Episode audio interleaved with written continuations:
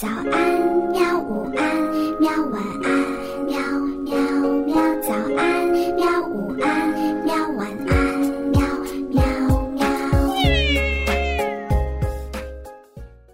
嘿嘿，哈哈，晚安，绘本。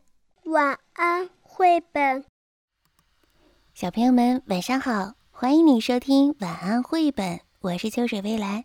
今天我们讲的绘本故事的名字叫做《再见，小树林》。我的名字叫小绿，我家在大马路旁边的小巷子里开了一间杂货铺。爸爸妈妈很忙，我又有气喘病，所以啊，大部分的时间我都待在小阁楼里。我喜欢画画，更爱趴在窗台上。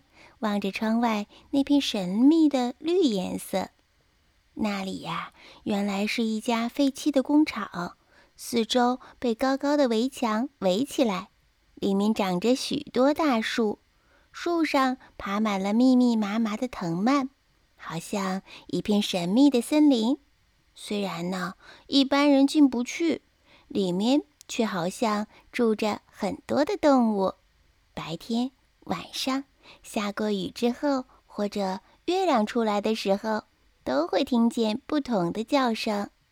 有时，树林里还会传来许多细细小小的声音，似乎在说着什么秘密。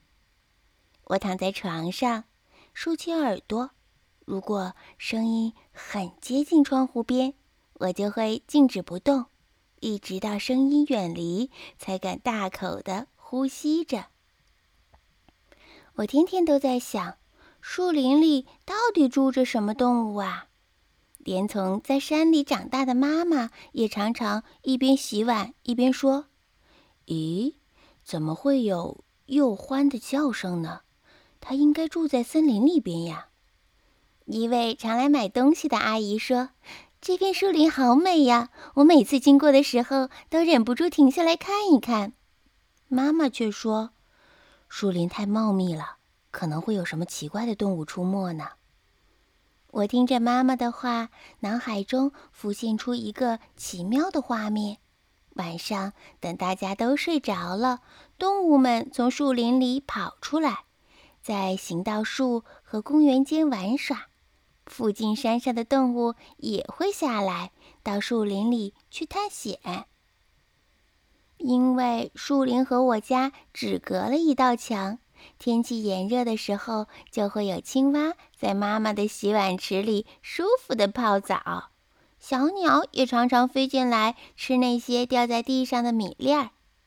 那只斑纹猫总是大摇大摆地把我家搭成过道，爬到屋顶上去晒太阳，甚至还在柜子里面生了一窝小猫。有一次，我推开阁楼的门，发现一只松鼠正坐在窗台上面。我紧张地瞪着它瞧，它也歪着脑袋望着我。我们对望了三秒钟，它才沿着树枝跑掉了。窗台上有一些大大小小的种子，大概就是它留下来的吧。妈妈捡起种子说。每棵大树都是从这么小的种子长出来的哟。我惊讶地望着这些神奇的小种子，然后把它们种在花盆里，天天浇水，希望它们快快长大。我家因为这片树林而变得很特别，每天都有新鲜的事情发生。我决定啊，把它当做我的秘密基地。秋天的下午，树林里开满美丽的小黄花。我想去找一些花种子来种在我的花盆里。我拉着绳子，沿着围墙慢慢地往下爬。这是我第一次踏进我的秘密基地。我一边捡种子，一边好奇地看着这片神秘的树林。当我走到大榕树下的时候，树上传来了噼噼啪啪的声音，好像有好多的小脚在匆忙的逃跑，吓得我马上爬回我的小阁楼。或许这里也是动物们的秘密基地，我没有受到邀请就不能进去吧？动物妈妈可能教他们要和陌生人保持距离，就像妈妈告诉我的一样。所以呀，我决定不再踏进这片树林了。只要每天望着我和动物们共同的秘密基地，听着神秘的动物叫声，闻着花草的清香，就很开心了。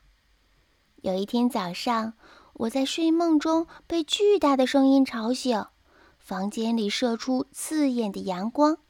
我打开窗户一看，树林里的大树和花草几乎被砍光了。挖土机在阳光下挥舞着他的怪手。我生气地冲到楼下，看到被砍下的树枝凌乱地堆在一起。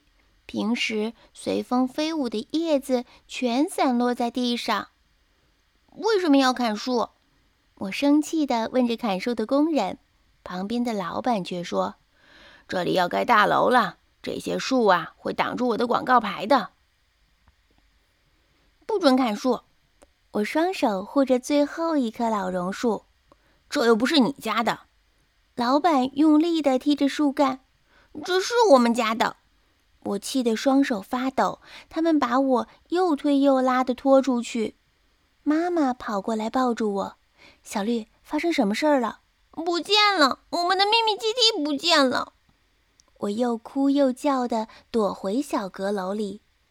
那天晚上，我画了一张又一张的画，但是我的心还是无法平静下来。